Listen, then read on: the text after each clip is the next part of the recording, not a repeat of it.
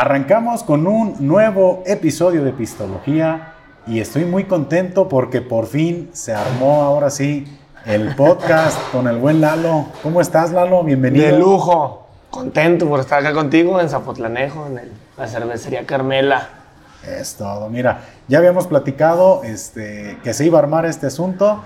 Tuve el gusto de conocerte en una carne asada donde me invitó el buen pollo, este, que por cierto acabo de, de grabar con él una segunda parte de, de su conversación. Y este, pues cuando yo llegué, allá en la carne asada, pues yo iba detrás de ustedes, pues no sabía qué rollo hasta que ya me presentó contigo y pues... Ese es el eres- pinche greñudo que... y dije, "Ah, órale, a ver, platícame qué onda. Ya me dijiste, pues estoy en una banda, este, bueno, muchos rollos ahí interesantes, que es de lo que me gustaría platicar contigo en Claro. el día de hoy. Pues bienvenido nuevamente Muchas gracias, Paco. a todos. Comentarles que nos encontramos aquí en la embajada del podcast, la cervecería Carmela en Zapotlanejo. Estamos aquí en el centro de la ciudad, donde elaboran su propia cerveza Cerveza artesanal. Sí, el- hace eh, que una semana eran las fiestas aquí en Zapotlanejo y me vine a visitar al, al pollito. Ajá. Y nos trajo aquí un rato. Fuimos a cenar y a cotorrear un rato. Ok. Eh, sí, nos estaban dando. Yo no pisteo, pues, pero nos estaban ofreciendo la cerveza artesanal. Ajá. Aquí la, la elaboran, aquí la fabrican y es una particularidad muy, muy interesante. Y este, bueno, yo aquí tengo en este momento una cerveza de temporada. Es una Pumpkin Ale, es una cerveza de calabaza. Este, aquí como podrán apreciar. Eh, esperemos que cuando vean este episodio, si se dan una vueltita, todavía la encuentren porque es una producción limitada y a mí me gustó mucho cuando la probé. Ya saben, si vienen para acá a la cervecería Carmela, no dejen de pedir esta cheve y si no la encuentran, créanme que cualquiera que, que por aquí este, prueben les va a agradar demasiado. Y después de esta introducción, estimado Lalo, eh, pues me gustaría preguntarte esa pregunta, valga la redundancia, que le hacemos a todos nuestros invitados. ¿Cuál es tu relación con el alcohol? Bueno, como tal, mi relación con el alcohol son mis amigos. Porque todo a mi alrededor pistea. Casi todos son cerveceros. Uno que otro es tequilero más que, que cervecero, pero yo como tal no, no me gusta tomar cerveza, tequila tampoco, pero me relaciona mucho con, con mis amigos, mis amistades. ¿Nunca has tomado, Lalo?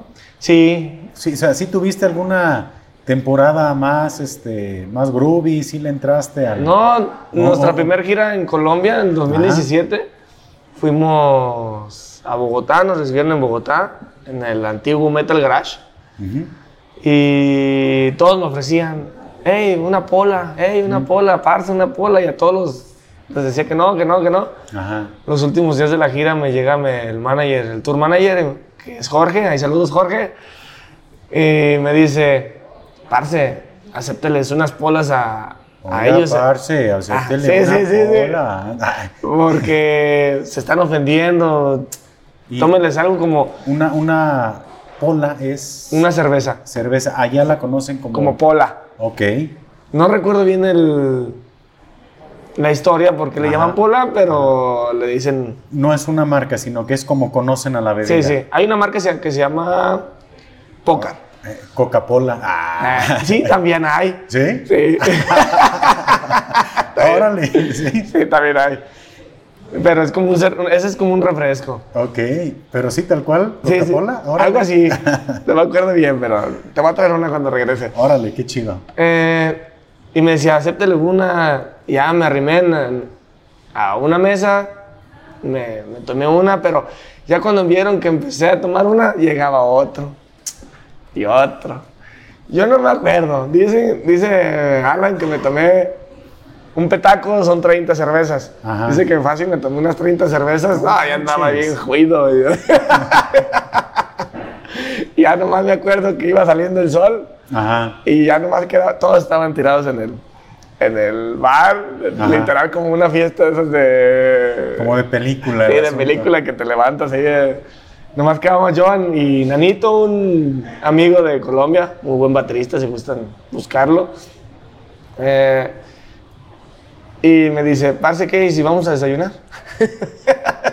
y nos levantamos y fuimos a prepararnos unos huevos. Ajá. Porque ahí, en ese, en ese lugar, dormíamos, vivíamos, comíamos, nos bañábamos. Y era un bar. Ajá.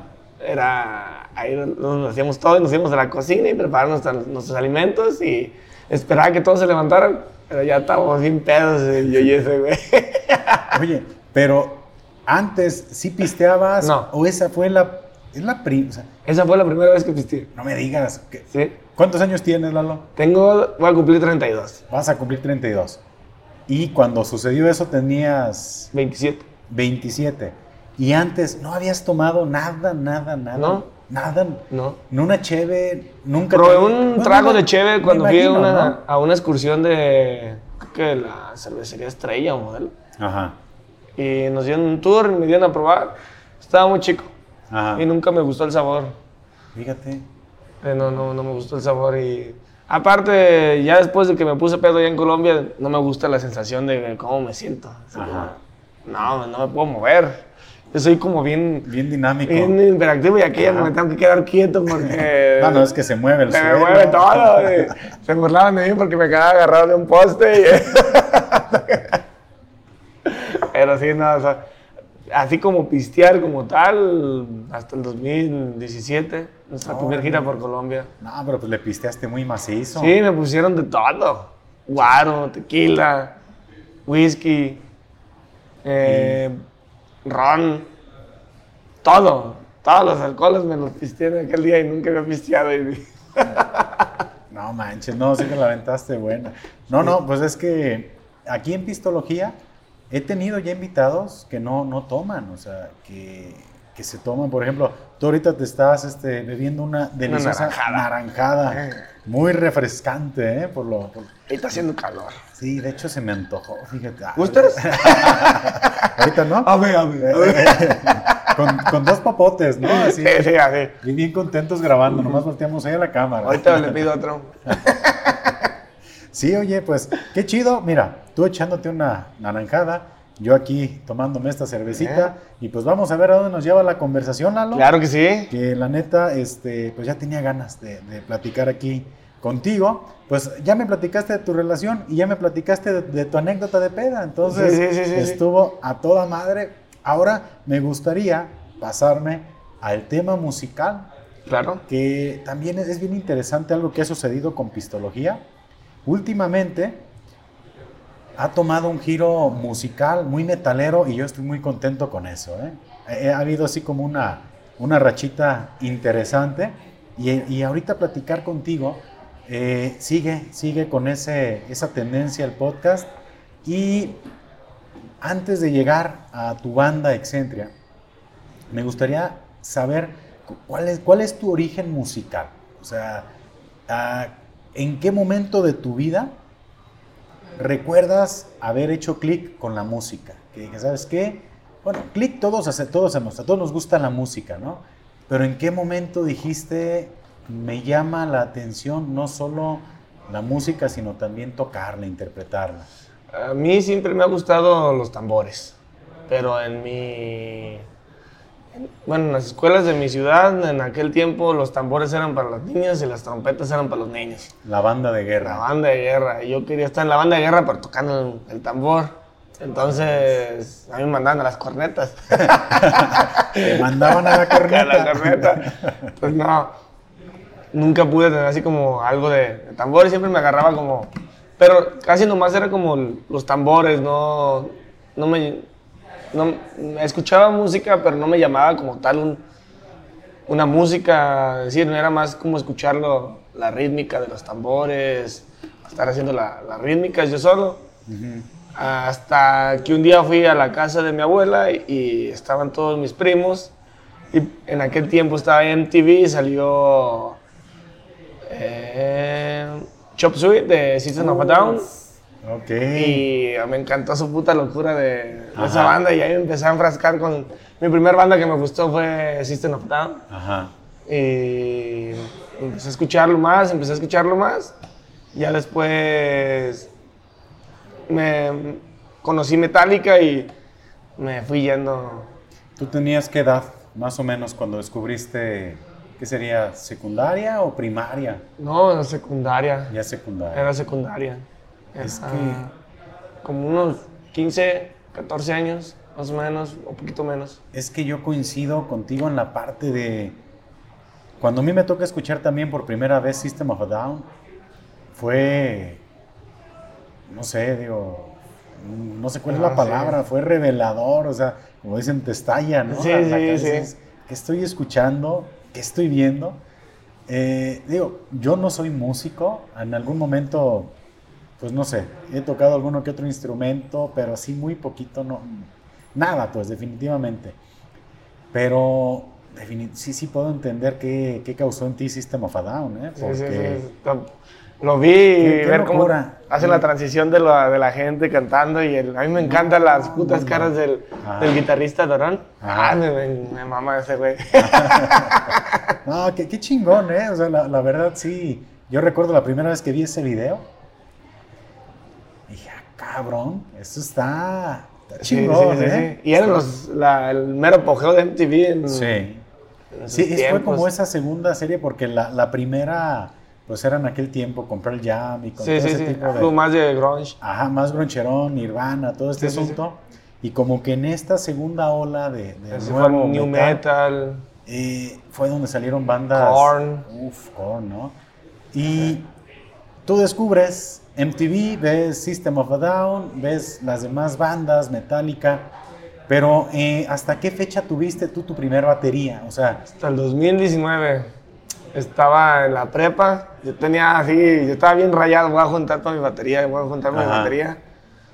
Y mm, casi toda la gente se, se burlaba de yo quiero batería, yo quiero batería. ajá.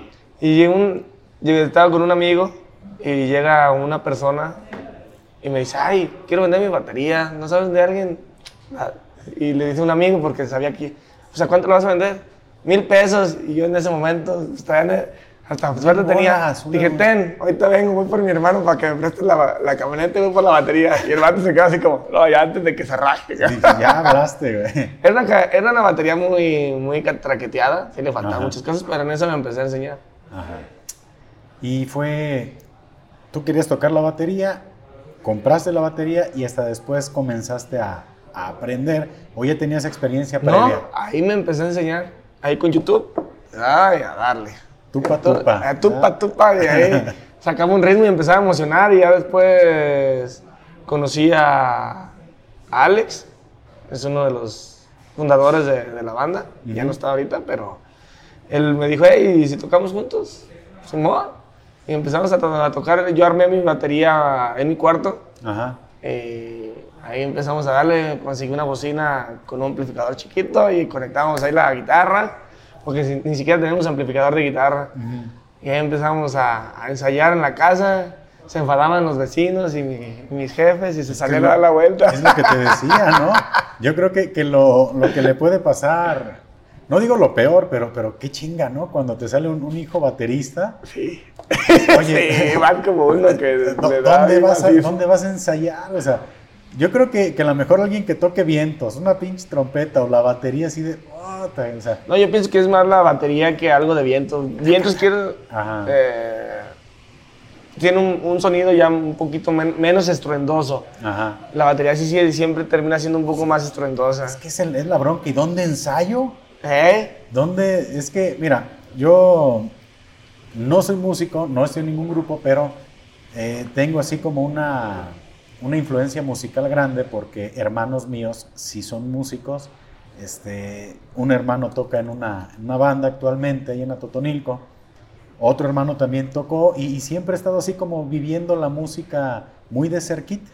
O sea, muy de cerquita, muchas cosas me identifico, ¿no? Más este, con esos temas. Y yo recuerdo eso, que eran las broncas. Oye, ¿y dónde van a ensayar? Sí, sí. En la casa de fulano, pues en la casa del baterista, ¿no? Sí, a huevo, pero es que para moverte es una chinga. Eh, ándale. O sea, generalmente los ensayos son en la casa del baterista, ¿no? Este, Sí. a veces. Y pues era un ruidazo, cabrón. O sea, desde que ibas entrando y... ta, ta, ta, Sí, luego imagínate que no- aparte no tenía experiencia, no sabía tocar, entonces lo que se aguantaban todos. Híjole, es que sí, sí está, sí está cabrón, ¿no? Y comienzas tú a tocar con tu camarada Sí, y dices, ok, yo comienzo a aprender con la universidad que todos tenemos, que es YouTube, sí.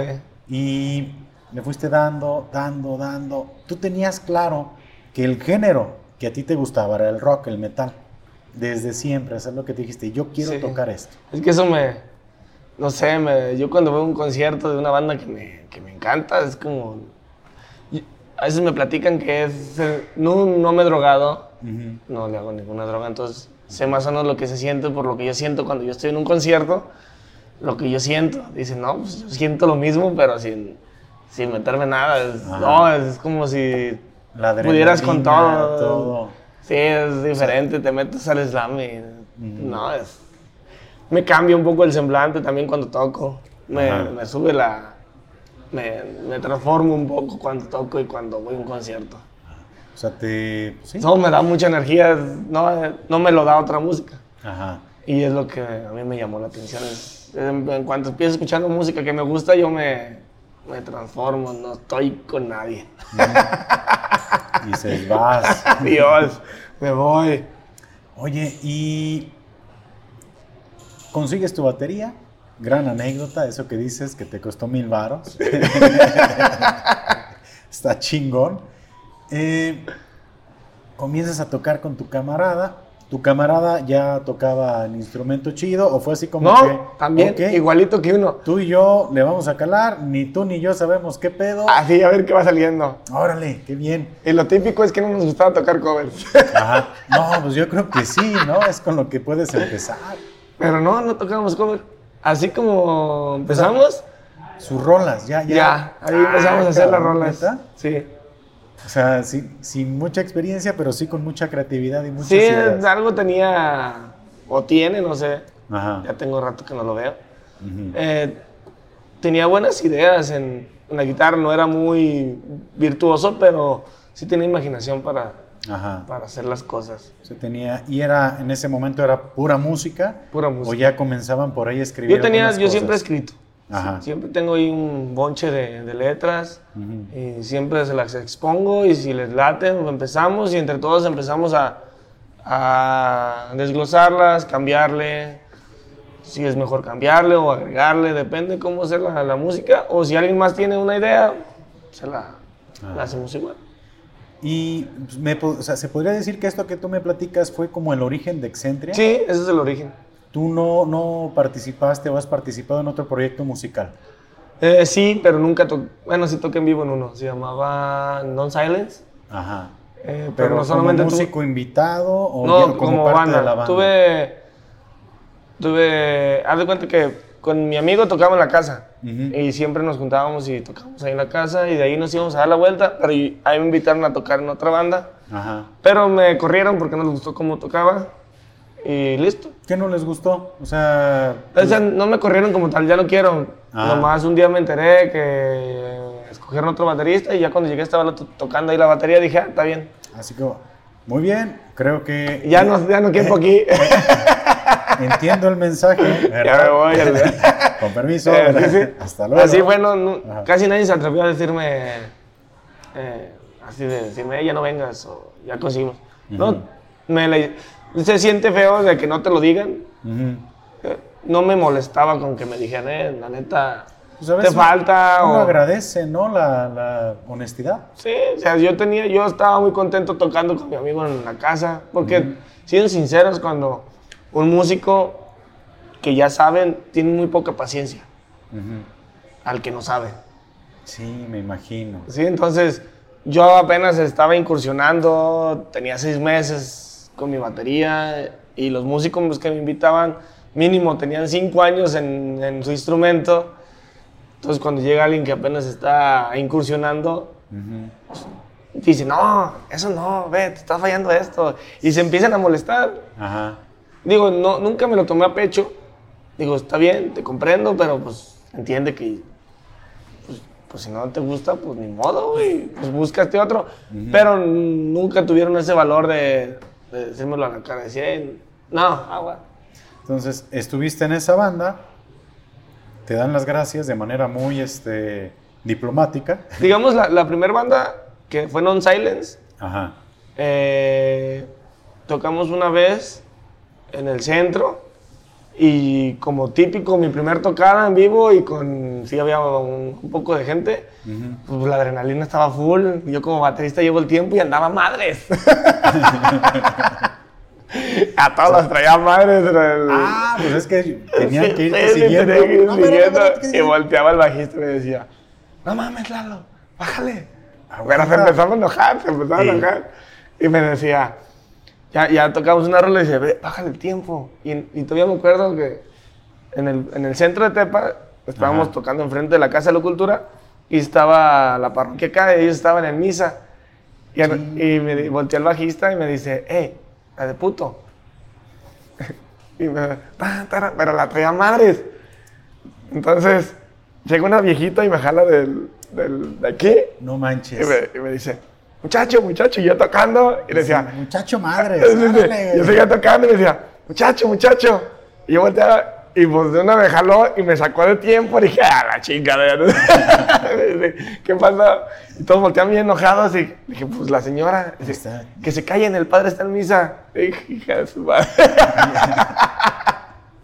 A, me- a media consagración, ¿no? Eh, Ah, y, y de ese día se desafanó la, la banda. O sea, no, no fue. No, no fue muy constante. Ajá. Ya nomás fue esa tocada y se acabó. Ajá. Y ya después me, me invitaron a una banda que se llamaba The Same. Ok. Esa fue la que me corrieron así con el, con el baterista. Ok. También de Tepa. Banda. Y también de Tepa. Ok. Entonces, ¿tú cómo ves la escena del metal en Tepa? Sí, hay ahorita varias bandas. Uy, hay bandas muy buenas. Sí. El detalle es, no sé, a veces la manera en que nos movemos o el, el que somos muy cerrados. No nomás los metaleros, hay muchos géneros que sí son cerrados, no se dan la oportunidad de, de, de abrir su mente, no decir, ay, somos, así tiene que ser, así tiene que ser, no, no, no, no, no da nada de flexibilidad a algo, nos falta un poco de apoyo entre nosotros y es, ¿verdad? No nomás en, en mi ciudad, creo. Yo creo que en la mayoría- es lo mismo, ¿no? Y luego pues se, se generan envidias, hay más cosas, o sea, quieren que les vaya bien, pero a lo mejor no más que a ti. Ajá. Entonces, ahí sí Dice, generan... dice el dicho: todos quieren que te vaya bien, pero no mejor que a ellos. Exacto, entonces sí, falta como... Yo siento que por ahí va la cosa, porque músicos, creo yo que en mi ciudad Ajá. hay muy, muy, muy buenos, muy buenos. La verdad, eh, a veces yo presumo mucho eso de, no, pues en, en Tepa tenemos calidad de, de exportación, como para que los demás lo puedan ver, Ujú. pero a veces somos medio malinchistas, también con los mismos mexicanos. O sea, ¿por qué las bandas de metal de México no, no, no llenan igual como una banda extranjera? Ujú. Sí, hay bandas muy buenas mexicanas. He ido a verlas y dices, no manches, es, son otro pinche mundo estos cabrones. Sí, es, mira, eh, conforme he tenido oportunidad, insisto, por lo del podcast, de conocer, de platicar con gente, en la escena nacional hay mucha calidad, o sea. Sí, no, son yo, muy buenos. Yo, por ejemplo, platiqué también con David Briseño, Sí. platiqué hace una- un par de semanas, y yo quedé sorprendido con lo que escuché con All Misery, por ejemplo. Es este, ah, cabrón, o sea, está, está power, ¿no? Escuché las rolas que tienen con Excentria, ¿no? Bien producidas, o sea, está muy padre, pues, lo que está haciendo. Creo que hay mucha, este, mucha calidad. Sí, pero, mucha calidad. pero no entiendo, o sea, lo, lo- lo que tú comentas es cierto. No sé por qué los mexicanos no nos apoyamos como, como mexicanos en el tema. A lo mejor sentimos que mucho del género, eh, como que tiene que ser de- del otro lado del charco, ¿no? Como que todo lo que sea europeo, todo... O estadounidense, o, estadounidense, canadiense. ajá, pero- Casi es muy raro Sudamérica. a menos que sea Sepultura. Ajá, exacto. si no son ellos, está Sí, cabrón. está ¿verdad? cabrón. Hablando del metal, pues, que Brasil tiene una cuna del metal muy, muy chida. Entonces, y Argentina, pues tiene una cuna de metal chida, igual del rock. Ajá. Pero son muy referentes en el rock de Latinoamérica, ellos.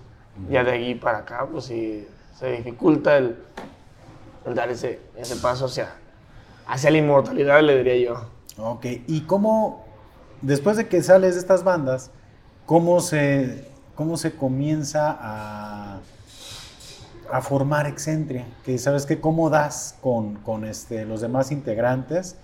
Eh, no sé si venían los integrantes de otras bandas, porque pues su vocal, su vocalista es mujer, Sí, maneja lo que he escuchado es guturales y aparte este, armónicos, ¿es como se le nombra? Eh, ¿O es- melódicos. Melódicos, melódicos. Eh, ¿Cómo se encuentran en el camino? Este, ¿Hubo por ahí alguna convocatoria? ¿Fue de...? de puras habladas, estar de... Sí. Estábamos yo y mi amigo y... Pues siempre que salíamos de ensayar nos íbamos a dar la vuelta y me encontré a mi antiguo compañero de guitarra que tocaba conmigo en Non Silence, en la, Ujú. la que le cuento que me jaló la viejita. Ajá. Y me dice, eh, hay que tocar otra vez o qué. Le dije, "Pues, yo toco con él en mi casa, ¿quieres arrimarte? Simón, ¿cuándo? Y se empezó a arrimar él. Y él hacía las, de las, el- la voz y teníamos dos guitarras ya y, y batería. Y después dije, tengo un compa que no sabe tocar el, el bajo, pero tiene bajo. No sabe, pero tiene un chingo de ganas. Tiene un chingo de ganas. Le dije, ah, pues invítalo, estamos todos igual. ya le cayó, se llamaba Javi, se llama, mejor dicho. Y después llegó Pedro, que es muy, muy- canta muy, muy, o cantaba, no, todavía no lo he escuchado cantar. Y él era la voz principal junto con el guitarrista, éramos cinco. Y a los seis meses, eh, ahí tocábamos como intro una rola propia Ajá. y tocábamos cover. Ok. Y- Ah, ¿Esa rola es de las que tienen actualmente producidas o no? No, esa no. no. De esas se empezó como a disolver y luego de agarramos ideas de ahí y empezamos a meter más ideas y se empezó a hacer otra, otra diferente. Eh, y ya a los seis meses nos invitaron a, un- a nuestra primera tocada que fue una graduación de secundaria. ¿Cómo Tocamos- crees? ey, tocamos en una graduación de secundaria. y- Ah. ¿Y, y sí sabían qué pedo? O sea, sí, sí. No manches. ¿Ellos qué esperaban? No lo sé, No pero llegamos, tocamos. y- Payaso de rodeo, ¿verdad? No, qué chingados. Tocamos carne de pizza de la cuca. tocamos eh, Sweet, Dream- Sweet Dreams de, Ajá. de Marilyn De Manson. Manson. Eh, ¿Qué más tocamos? Ah, no más de Cubo. Ajá. Ah, ¿Qué más Ah, tocamos? muy buena banda Cubo. Yo no me Sí. acordaba de ellos, ¿eh? ¿Qué más tocábamos? Hijo de la Luna, Pero una versión. de metal. Creo que era de Leo Jiménez, Ok. la versión de él. Ajá. Eh, Porque escuché también la versión de Haggard, ¿no? Más este. sí. Más power. instrumental. Ajá, más instrumental. Eh, ¿Y ahí quién cantaba en ese momento? Pedro y el guitarrista que se llamaba Jonathan. Ok. Esos eran los- nuestros vocales. Entonces el, el playlist fue Y nomás esas rolas, ¿eh? Éramos como, eran como siete, ocho rolas las que tenían o las que los dejaron tocar. las que teníamos. Y se acabó. y nos volvieron a pedir, le dije, pues nomás ah, pues le dimos la vuelta otra vez. Va de nuez, ¿verdad? otra vez, no pasa nada. Entonces sí era como nuestra primera tocada y estuvo divertida. Sí, o sea, ya para ese momento ya ustedes como banda ya estaban más acoplados, me imagino. Pues más o menos, no era tanta, pues eh, teníamos pocos seis meses, seis meses. Ajá. El bajista se estaba enseñando a tocar, yo también, o sea, tenía escaso un año en la batería, igual el guitarrista, y el los vocales nunca se habían presentado en vivo, era su primera presentación en vivo, Ajá. o sea, no, no- nadie nos conocía como, como tal. De hecho, nuestro primer nombre nos llamamos La- Lastimosa, porque... Antes íbamos el flyer de Lastimosa. ¿Sí? sí. Ok. Y ya después nos cambiamos el nombre a Tridente Ajá. y nos, nos, nos robaron todos nuestros instrumentos y todo. ¿Cómo crees? ¿Cómo y ahí, estuvo eso? Y ahí decidimos cambiar el nombre y dejar como Zarrón y Cuenta Nueva y nos llamamos Accentria. ¿Pero le robaron todo? ¿Cómo? Nos robaban los amplificadores. nos Pero ro- donde los dejaban ahí para sus ensayos. ahí donde ensayábamos, ahí nos Ahí dejaban todo y Sí. se Al metieron. día siguiente que llegamos, ya no había nada. Oye, ¿y esa, esa situación no los desanimó? O sea, dijeron, No, tuvimos que ir a buscar bocinas y a ver cómo lo hacíamos, pero hay que sacarlo. nos chingaron, pero Eh. las cosas, pero no las ganas. Lo que hicimos es más bien cambiar el nombre a...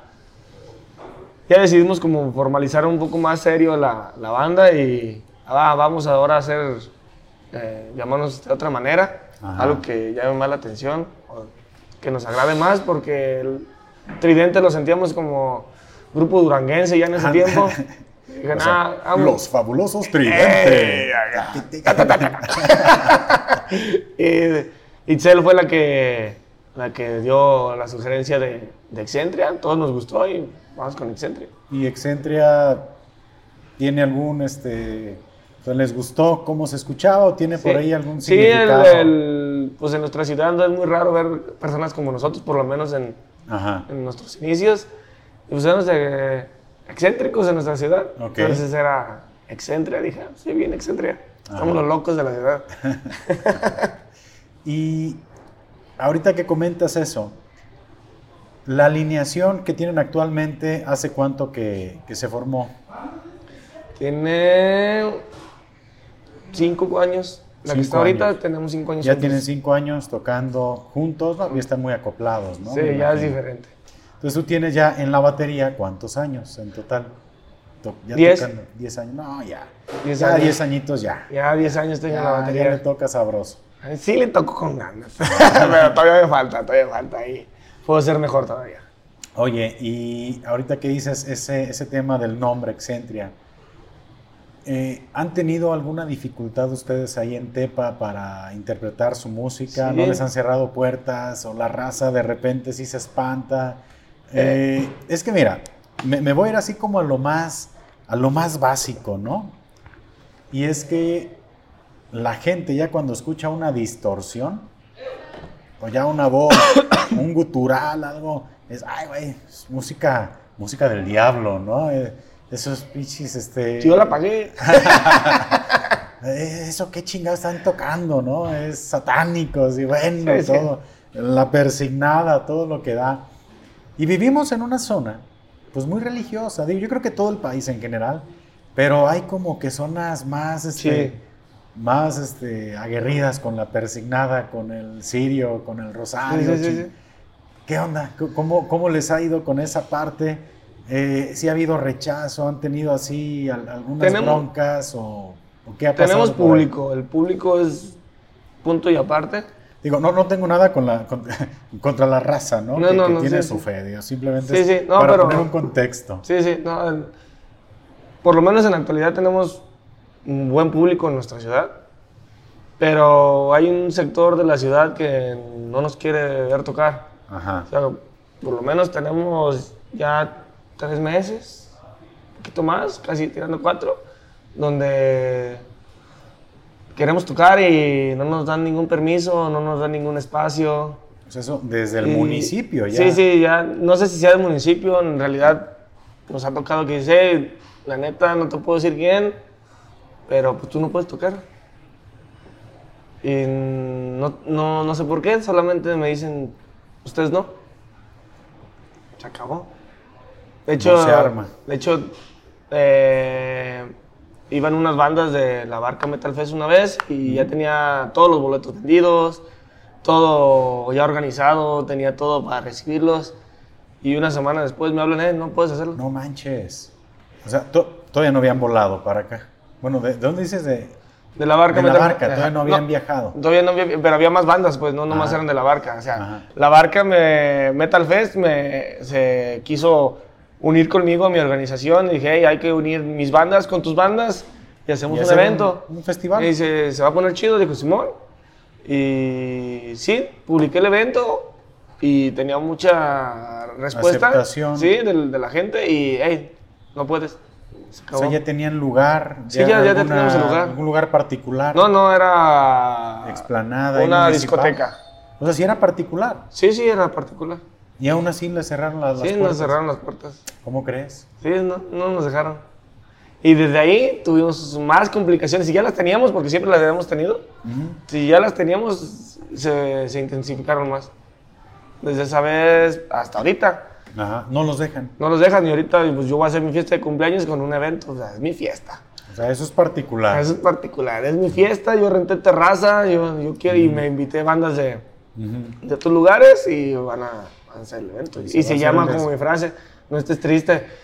Esta es- es- Esa es tu frase. esa es mi frase. Así se llama el evento, por si gustan ir, es el 5 de noviembre. 5 de noviembre. Sí. A ver, pues de una vez, aviéntanos el comercial, cómo está ahí la movida.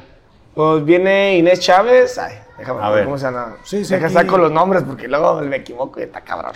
No, no, tú dale. Aquí, afortunadamente, este es un programa muy relajado, Ah, bueno. en el cual, si se necesita hasta googlear algo, lo googleamos. A No ver, es pasa que nada. es una banda de Monterrey que no me acuerdo cómo se llama.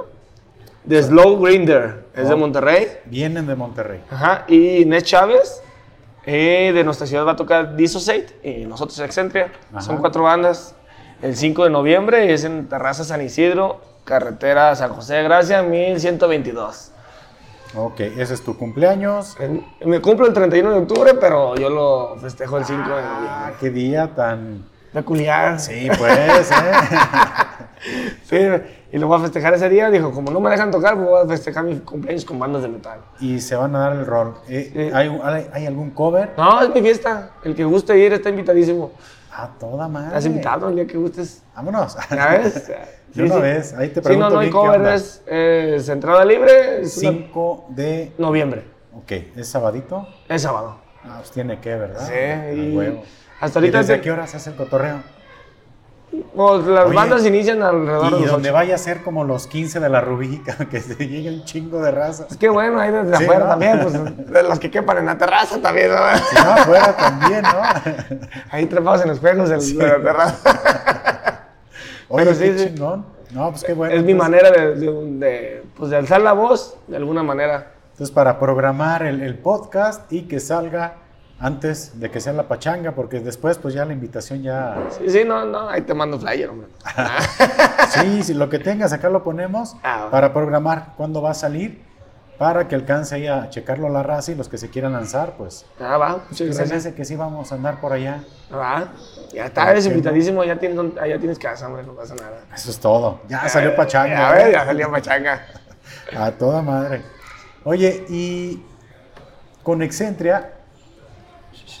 No, no, no pasa nada. Es que aquí Pasa. tenemos que informar que va llegando el buen pollo aquí a Ándale. ¿Qué pasó? Se, se, se espantó. Eh, ¿no? se espantó. Eh, ok, ya me comentaste el tema de las dificultades que han tenido por allá en, en Tepa por la música, pero bueno, en el 2018 sacaron su, su EP, si no me equivoco, La 17. Conquista se llama.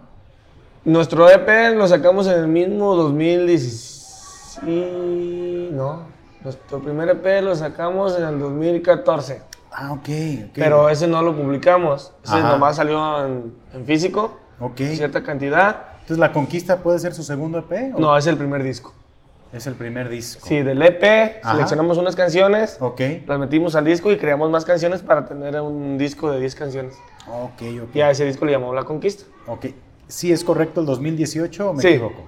Sí, 2018. 2017-2018 salió. Y he visto que tienen también ahí en Spotify tres sencillos que han ido saliendo últimamente, ¿no? Tenemos siete sencillos. Siete sencillos. Siete sencillos ya. Ok. Quisieran, cambiamos la, la manera de, de hacer Ah. las cosas.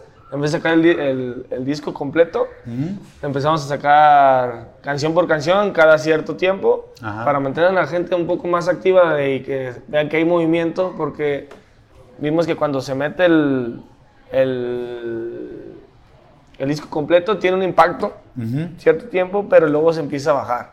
Ok. Entonces, si mantienes como que el, el movimiento en las redes sociales de que empieza una canción, o sea, este mes, pum, mantienes ese, ese mes con esa canción, luego mandas otro, pum, otro mes, y tienes un, un rango de duración un poco más activa de la- tus redes sociales y la gente te, te empieza a conocer un poco más. Sí, es una forma bien distinta, ¿eh? Ya de, de hacer las cosas en la música a como conocíamos antes, que era salía su disco de 10, 12 canciones. Y está ya. dando promoción, pero la gente como que Todo. se enfadaba porque era lo mismo, lo mismo, lo mismo. Ajá. Entonces de- decidimos cambiar. Como goterito, Ajá, vas exacto. dosificando. tu Y hasta música. que salga el agujero en la piedra. Ah. Oye, Lalo, y sé que se van a ir a, a Colombia Sí. con... Bueno, también sé que estuvieron por ahí participando en el Road to, to Hell and Heaven. El Road to Hell and Heaven. Ajá. Y también estuvieron en otro concurso más, ¿no? Sí, en el, para ir al Wacket. Ajá. El, ¿cómo, ¿Cómo comienzan ustedes a, a tener ese tipo de, de contactos? ¿Cómo es que de repente se van a Colombia? ¿Cómo comienzan? ¿Es, ¿Fue por algún toquín? ¿Conocí a Sí. fulano? Este, ahí nos vamos conectando. ¿Cómo les fue en esa experiencia del Road En el? Road to Hell Heaven fue muy buena experiencia. A mí me encantó porque conoces muchas bandas muy buenas. Ajá. Ahí, ¿qué- ¿Cuál es la dinámica? La dinámica es... Sonorizan y todos tocan con el mismo sonido. Con la misma sonorización, si acaso suben o bajan volumen. Y tenemos cinco minutos para montarnos, Cámara. todos en breve, y conectar, ¡pum! contamos y empezamos. ¿Cuántas rolas pueden tocar? Una, dos, tres, no sé. Eh, Tocamos creo que tres o cuatro canciones, lo que nos daba el tiempo. Ok. Te daban una cierta cantidad de tiempo y, y eso es lo que tenías que respetar. Creo que te daban como 20 minutos. Ok. Ok, Ah, pues sí era un tiempito más o menos. Sí, digo, 20 sí, minutitos ya sí, para... ya, ya tocabas como de tres a cuatro canciones, depende de la duración de tu canción, Ajá. pero sí era más o menos eso. Ok. Fuimos a Morelia Ajá. y... O sea, era por fases, era... Sí, era por fases. Y pasan, Nuestra primera eliminatoria fue en Morelia y la segunda fue aquí en Guadalajara. Ok. En Guadalajara y ahí quedó. Ahí quedamos. tema. Ok. ¿Y cómo dan con el conecte de, por ejemplo, ya para viajar a... ¿Es la primera o la segunda vez que van a, a Colombia? Esta es nuestra cuarta vez. Cuarta vez. No, Esta es pues, nuestra cuarta vez que vamos a Colombia. No me digas. ¿Y, Sí. qué tal el público por allá? Ah, a mí me encanta, son muy, muy, Mira, muy buenos amigos. ¿Quién va pasando por ahí al fondo? eh? ¿Eh? El Pollower. El Pollover. Mira, a ver, por ahí va a salir. No, hombre, mira, pero pasa, hombre, pollo, aquí saluda. Mira, mira, siéntate, hombre. Qué pedo, no pasa nada. ¿Cómo están? Saludos. A ¿Qué toda eres? madre. Ahorita. este, siempre. Oye, pero no te alcanzas a ver en el encuadre, pollo, agáchate poquito. Saludos a todos, aquí estamos. Eso es todo. Oye, pollo, aquí ya estás teniendo una membresía premium en pistología, ¿eh? Sí, Ya. Digo, me, me tienen que platicar cómo se conocieron. Ah, huevo. Sí, ¿cómo, ¿Quién es que- decía? Échale. Esa no. Compórtate. ¿Cómo? No de, no de dónde se conocen, Ah, sino cómo se eh. conocen. Mm, nos conocimos en el Barra de Piedra. ¿no? Estábamos tocando Tantra, una banda donde tocaba, ah, cierto. y Excentria. Mm. Y ahí lo conocí este vato, bien risueño, tiene, tiene baquetazos, bien risueño. Tiene una- tiene una energía bien Es lo que te iba a decir, tiene una energía muy chingona Sí, el Lalo, ¿eh? La neta. Mira, y no piste nada porque no le falta. Ajá. Entonces ahí lo ubiqué al vato. Venían unos fulanos de Colombia, ¿dónde venían? De Costa Rica. De Costa Rica. Y me lo llevé a y todos estaban bien cansados y de Guadalajara de Tlaquepaque se los llevó hasta Tepa. Vámonos a Tepa. Ah, esa la fiesta. Y este vato está bien prendido. Y se, se los llevó hasta, hasta Tepa. Ajá. Y ahí lo, lo empezó a El buen Michael y Roy de, de Costa Rica, saludos. Y se los llevó a- para allá y ahí lo empecé a ubicar. Ajá. Luego el Alan, por las guitarras. Ah, era, tienes una Olmos. Yo, Tú eres Jesús Olmos. Ah, neta, o sea, el vato tenía una Olmos y no sabía. Eh, vio, vio- la guitarra y dijo, ah, tienes una Olmos. Se me quedó viendo, tú eres Jesús Olmos. Ah, te ¿neta? conozco. Y ahí nos empezamos a, a, a- a juntar pues por medio de la música y eso. A cotorrear. Y ya después ahí empezó ya la hermandad así de Lalitos. Después, vi- después vine acá a ver a una banda Zapotlanejo ahí de público y él andaba y llegó, me saludó. Y dice, apunta mi número. Ponle pollito, mi amor. Ay, bueno, Sí, todavía lo, eh, todavía lo tengo. eh. Así lo tiene. Así lo tengo, mira, a ver, mira. No es mentira. ¿no? Haciendo, vénganse, mi amor, y vamos a, a cenar y a Mm. almorzar según nos andemos. Igual yo voy para Tepa. Y pues hicimos una buena amistad, ya nos hemos ido a la playa y qué chingón. a dormir en su casa. Ajá. Un día le puso una chinga al sol, bien estaba. Ah, pero sin bloqueador. Sin Ah, bloqueador. Bien bravos. luego yo bien morenito. Eh. Exacto. No, Aventando arena en la playa. a- a puños. Qué divertida nos, dimos, pero sí el sol me puso una buena chinga. Duré como una semana sin playeras Oye, casa. con- Bien ampollado. Te yo mandaba creo, ¿no? fotos como el, y- El pollo ampollado. Ajá, pollo rostizado. y siempre le contamos las historias. Me mandaba fotos como las muchachas que se ponen así en la cama y así que enseñando la, la, la espalda. Bien madreado. Ajá. Y así. Ok. De vivencias se, se ha hecho una buena amistad. No, sí. Ya lo, lo estimo bastante. No, tipazo el buen Lalo, eh, la Sí, neta. Sí, es de mis mejores amigos. Pues ahí es donde. ¿Qué lo que le? ¿Qué lo que le? ¿Qué lo que le? Oye, es que a mí me tocó pues conocerlo en la carne asada, esa que, que- que me invitó el buen pollo después del primer episodio que tuvimos en su taller. Y la neta, pues yo te veía bien ambientado, y a veces sí necesita la raza, este, pues que, que tomarse alguna cheve o algo para agarrar ambiente. Y pues la energía tú la traes y nada. ¿cómo le haces? Es nomás. Bueno, es mi ideología. es disfrutar lo que estás haciendo y lo que tienes ahorita. A veces nos, eh, nos enfrascamos en cosas más materiales que, que lo que realmente importa. Voy a hacer una pausa para que sigan ustedes. Ánimo, no, no, pues Ustedes, ustedes sigan su cotorreo porque voy a estar así como que. No pasa nada. no, no, aquí. Eh, No pasa nada. ¿Me vas a dar masajito o qué? Ay, ay, Ánimo. Mira, es una amiga. El pollo.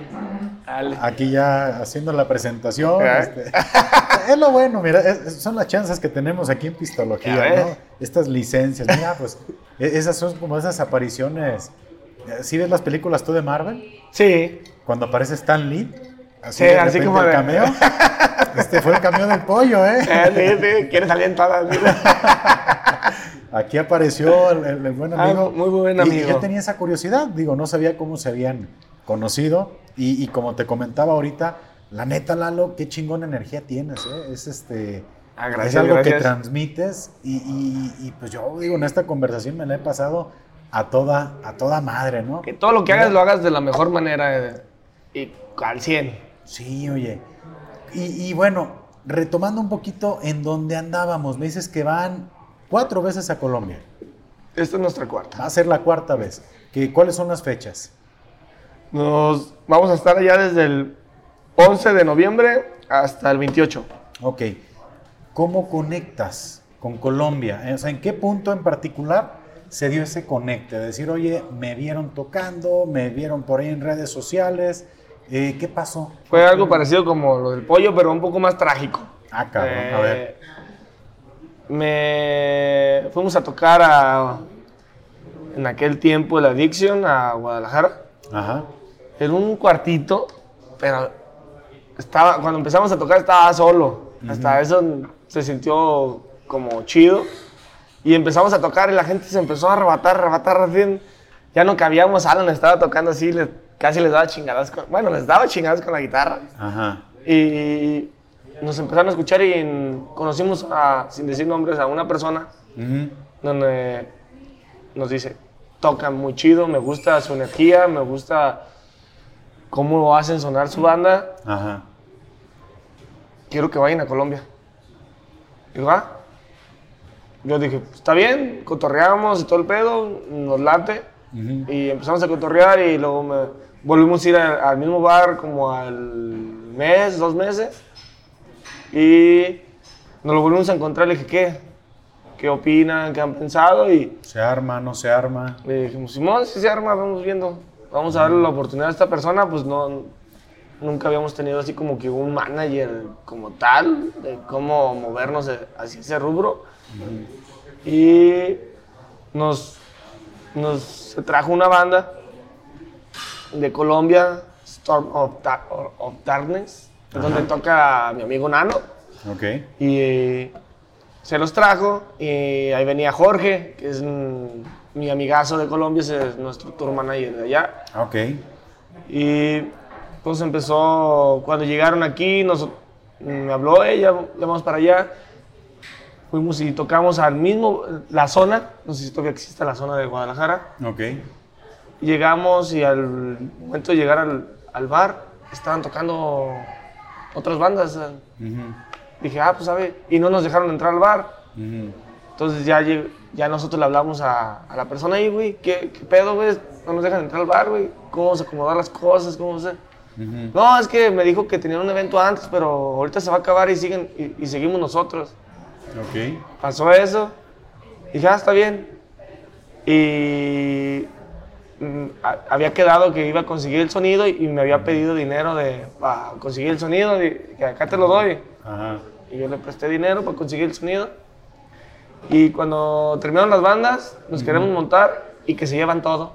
¿Cómo? No había ni siquiera conseguido el sonido para tocar. Hazme No un mendigo manches. favor. O sea, le diste la lana. Y se la jampó toda. Hijo de. Llegamos ¿Qué y como pedo? tocamos con el sonido del, del lugar y Ajá. teníamos la fortuna de que, que siempre cargábamos nuestras cosas, Ajá. cargábamos nuestros amplificadores y eso. Hicimos sonar lo mejor que se pudo. El, el evento, le sacamos el evento, pero mm, los- no Eh, tenía nada para recibir. Ya eran de cover y todo. el- Ajá. Sí, ya. Ya eran eventos formales. Ya eran eventos formales, y entonces ya, y era una banda que se trajo de Colombia para acá. Entonces no, como tratarlos así no, no estaba tan chido. Entonces ya, ya los llevamos a su casa cuando terminamos de tocar Ajá. y llego y veo que veo que veo que que no tienen dónde dormir. Ajá. Nosotros cargábamos un colchón atrás de la camioneta, era una camioneta de, de mi trabajo.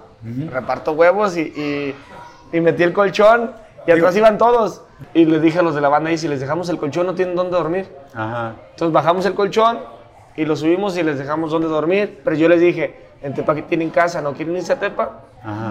En ese momento me dijeron todos que no. Ok. Pero al día siguiente me habla Jorge y dije, hey, ¿sigue la invitación?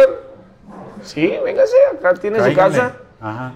Pero ahí es cuando la otra persona se siente ofendida de, de que se vinieran a, a- se fueran a Tepa Ajá. y me habla que yo le quiero bajar los contactos. Y dije, no, güey, Ah, cabrón. tú, yo no voy a brincarte, pero tú no tienes dónde, dónde solventarlos y no tienes dónde dormir, no les has dado de comer, eso me... No, es que yo no sé qué ni, le dije, acabo de hablar con Jorge, él me dice que si quiere venir, yo no tengo pedos con que se vengan, pero llévalos a la central, que agarren el camión y yo acá los recibo, güey. No, mándame dinero. Le dije, yo no te voy a dar dinero. ¿Tú Ok. todavía quieres el dinero? Ajá. Y, y no habías puesto ni el sonido. Dije, no, dije, no O sea, te voy a dar dinero. lana Eh, dije, no te voy a dar dinero. Dije. Ajá. Y se vinieron para acá. Cuando llegaron a Tepa, él canceló toda la gira de, de- de ellos.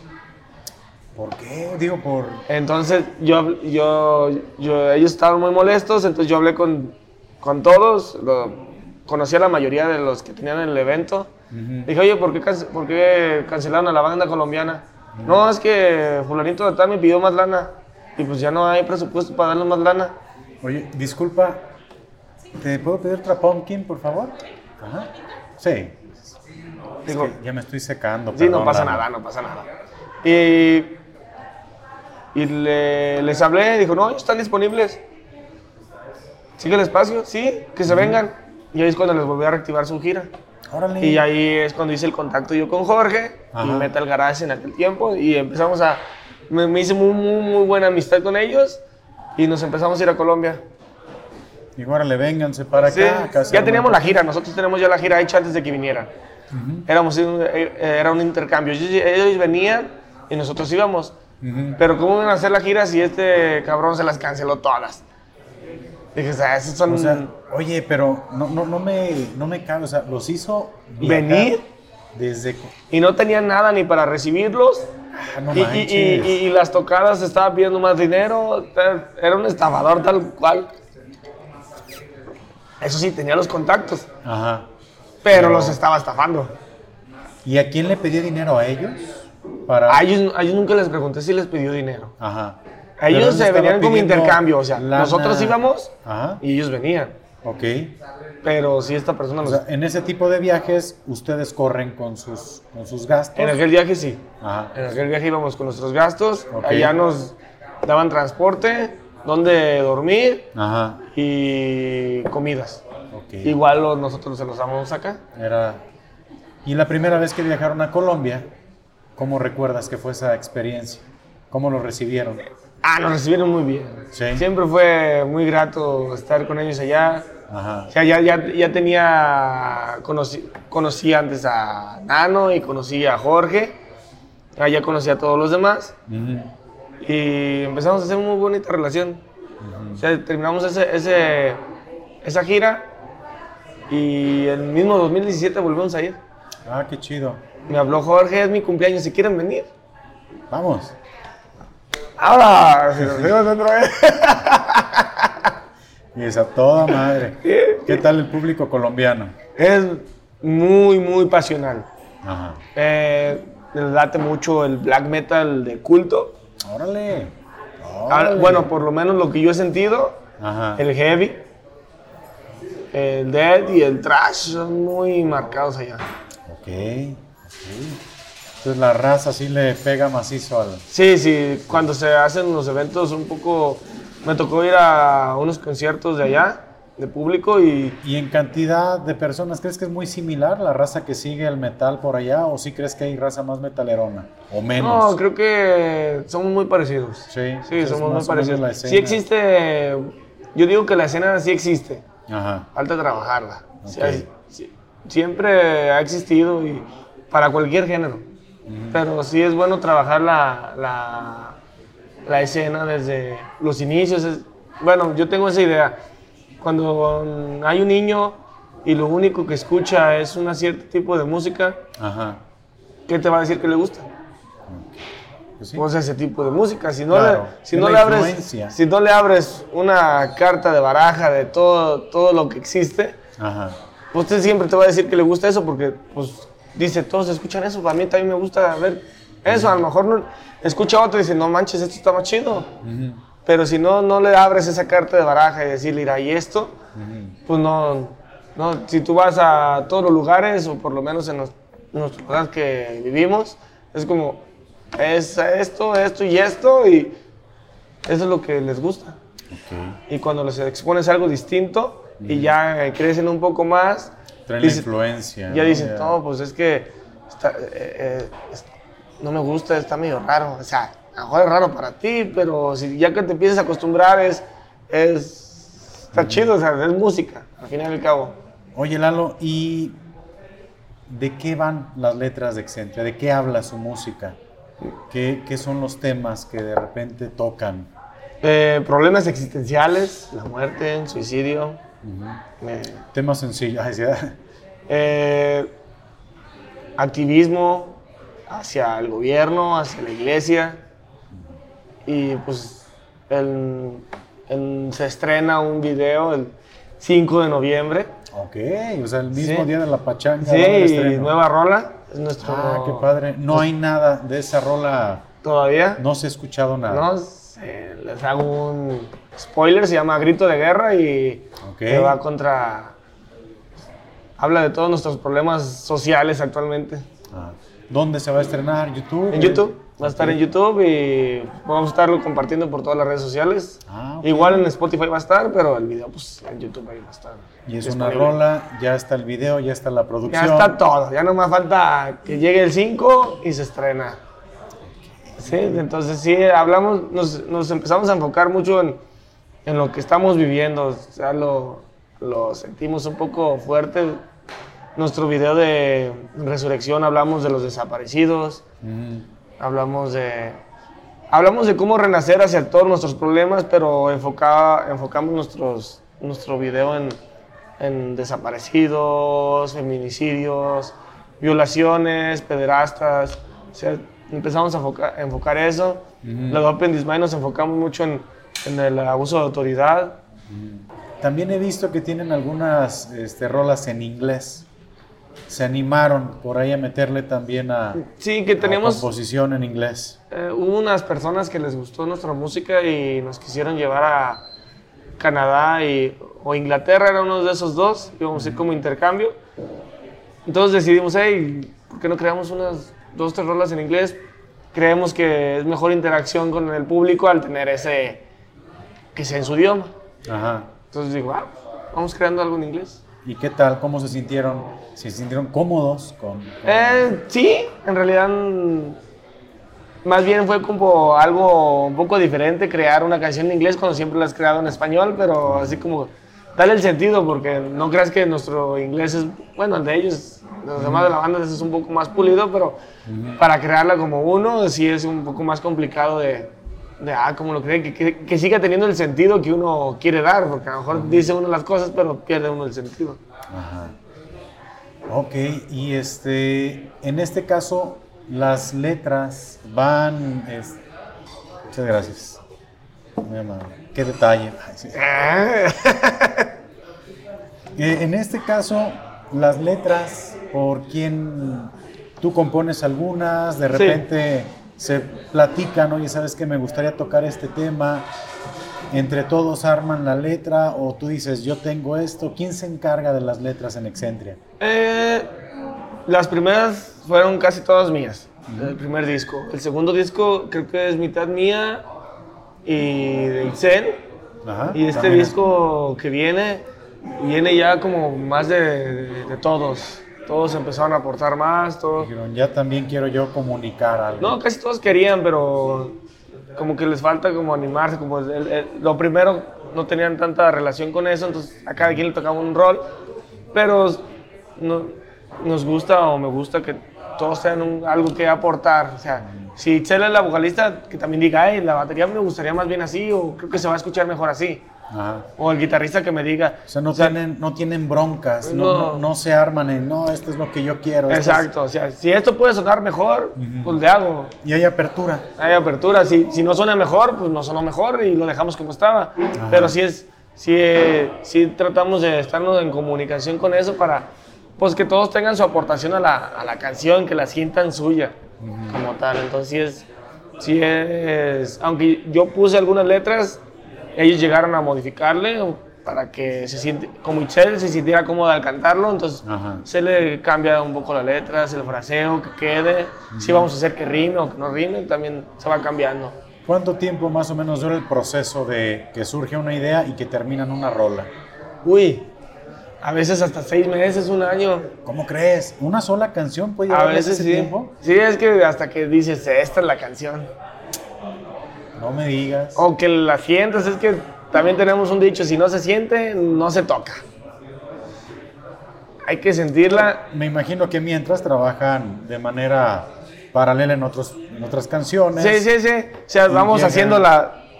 Haz de cuenta, sacamos el riff de, de una, ah, nos gustó, hay que grabarlo para que no se nos olvide. Ajá. Lo grabamos y seguimos acá improvisando y, y vuelve a salir algo, ah, mira, esto está chido. Y, y- van a generar así como una lluvia de ideas, tenemos eso y ahí le pues, seguimos haciendo. Ay, pues qué, qué chingón, porque no, no todas las bandas llegan a, a tener esa, esa comunicación, que creo que es lo que les falta a muchas para dar el brinco a crear sus, sus propias rolas, ¿no? Muchas veces se quedan ahí, este, pues a lo mejor en, en- en ciertas ideas y no, a mí me gustaría más bien enfocarme por este género, no, a mí me gustaría otra cosa, y se atoran en el cover probablemente y por falta de esa comunicación a lo mejor están dejando de, de pues ahora sí crear algo, algo interesante. Sí, sí, pero creo que alguna de las cosas también puede ser que, que los estudios los vuelven un- un poco cuadrados y no quieren salirse de, de eso. O sea, como uno no es empírico, uno estudió después de aprender. No, apre- no, exactamente. no, a- no, no aprendí estudiando. Ajá. Entonces, fue sobre la marcha. Fue sobre la marcha, entonces te da un poco más de apertura de, de ver cómo se pueden hacer las cosas. Y, y he visto que los que saben mucho de música a veces se les batallan a componer. Digo, pues es que sabes todo. No sé qué le batallas a componer. Yo nomás sabía el tu pa, tu pa, tu pa y el otro dos, tres cuerdas y hicimos la primera canción. Y se arma. Ese, ¿Y en qué le batallas tú? Que tienes toda la virtuosidad y tienes todo el conocimiento como para crear tu canción. Ajá. Eso es como que a veces se les cierra el mundo ellos mismos teniendo todo. Sí, pues es, es- yo creo que, que- que son ingredientes importantes la comunicación, ¿no? Sí. Para poder llegar a algo. ¿Qué sigue para Excentria, Lalo? ¿Qué hay? Tienes este viaje a, A Colombia. a Colombia. Este viene este sencillo que me Sí. comentas, este estreno el, el 6 de- 5 de noviembre. De hecho, las canciones que vamos a sacar se crearon en toda la pandemia. Ok. Fue un gran tiempo, ¿no? No, Sí, o sea- no tener toquines, yo creo que si no le dejaron de chambear, pues pudieron trabajar muy a todo dar, ¿no? No, siempre estuvimos eh, trabajando, trabajando, trabajando, trabajando. Ajá. Y en toda la pandemia empezamos a publicar todos los sencillos del, del otro disco Ujú. y creando las nuevas canciones. Bueno, que todo dar. Entonces sí nos dio apertura de poder crear nuevo material. Digo, hemos trabajado mucho en este. Digo, eh, tenemos nuestra primera rola y vamos a ya terminar la, la segunda ya que dices, ya, esta es la rola. Ok. Y tenemos otras cuatro más por ya decir, esta es la rola otra vez. Ok, y ya pasan al, al proceso de producción seguramente, Sí. ya. Y son temas que cada uno de la banda pues vivió en la, en la pandemia. Órale, Entonces sí es- se vuelve un poco más, como, se vuelve más pesadito el, el tema, se vuelve más dirigido a- al público y espero le- les pueda gustar. ¿les ha tocado que la gente coree sus rolas? Claro, se ¿Qué siente tal? muy chido. Sí, no, es otro pedo. Ya. Sí, no, se siente muy, muy, muy, muy lindo que el- empiecen a cantar tus canciones. A un guitarrista una vez lo cargaron y se lo llevaban por todo lugar. y ya no podía ni tocar. y- Sí. Digo, Nos equivocamos a causa de eso, pero se siente bonito el, O sea, el ya. que, el que la gente se empiece a interactuar con uno. Sí, Yo me chido. imagino que la primera vez que escuchaste que la gente se sabía tus letras, yo creo que casi lloraste en la Sí, no, se siente muy, muy, muy chido. Qué padre. Y Qué nomás chingón. ocupamos otra vez reactivar todo eso que no se pudo activar en, el, en, el, en la pandemia, si es otra vez como un poco de inicio, pero hay, hay que volverlo a hacer. ¿Dónde los podemos encontrar, Lalo? En todas las redes sociales venimos como Excentria Band, en el Facebook, Instagram, eh, Twitter, eh, YouTube, Spotify y todos los streaming. Tienen ya sus videos, sus producciones en, en YouTube. Todas las rolas las encontramos en, en Spotify. Sí, Entonces, pues a toda la raza invitarlos a que se den un rol, escuchar las rolas de Excentria. Yo he estado escuchándolos últimamente. La verdad, es un proyecto que yo sé que le queda un chingo de camino por delante. Ya están rebasando fronteras. Este, anduvieron también en Monterrey, ¿no? Sí, hace poquito nos fuimos a Monterrey, Saltillo. Con, ¿con quién? Con BMR. con ¿no? BMR Ajá. y Billet. Ok. ¿Qué tal les fue en ese tour? Chingón. Sí, nos fue muy bien. Eh, Saltillo nos fue un poco mejor.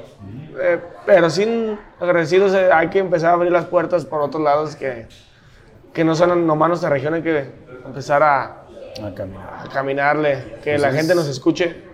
Mira, yo creo que el resultado de tratar de hacer bien las cosas es lo que están comenzando a vivir. Sí, sí, sí. El estar ya por allá en Colombia, ya este, que conozcan su, su música en, en- en esas giras, pues yo creo que hay muchas cosas muy padres que vienen para ustedes y pues a mí no me resta más, Lalo, que agradecerte No, a ti, muchas gracias. que, eh, que hayas venido acá a Zapotlanejo a esta conversación. Ojalá que te haya, te hayas sentido a gusto. Sí, Aquí, muy a este- gusto ir aquí con mi naranjadera. Eso. Y pues aquí a toda la raza que llegó hasta este punto del episodio, agradecerles también, invitarlos a que se suscriban al canal aquí de, de YouTube, que nos sigan en nuestras redes sociales, que escuchen la música de Excentria, por favor, porque la neta está muy, muy, muy chingona. Muchas Y pues bueno, yo me despido de este episodio como generalmente lo suelo hacer. Salud Halo, y saludos. Y si no toman, no manejen. pues tomen. Y si van a tomar, pues no manejen. Gracias, Lalo. Igualmente, Paco. Hasta la próxima, amigos.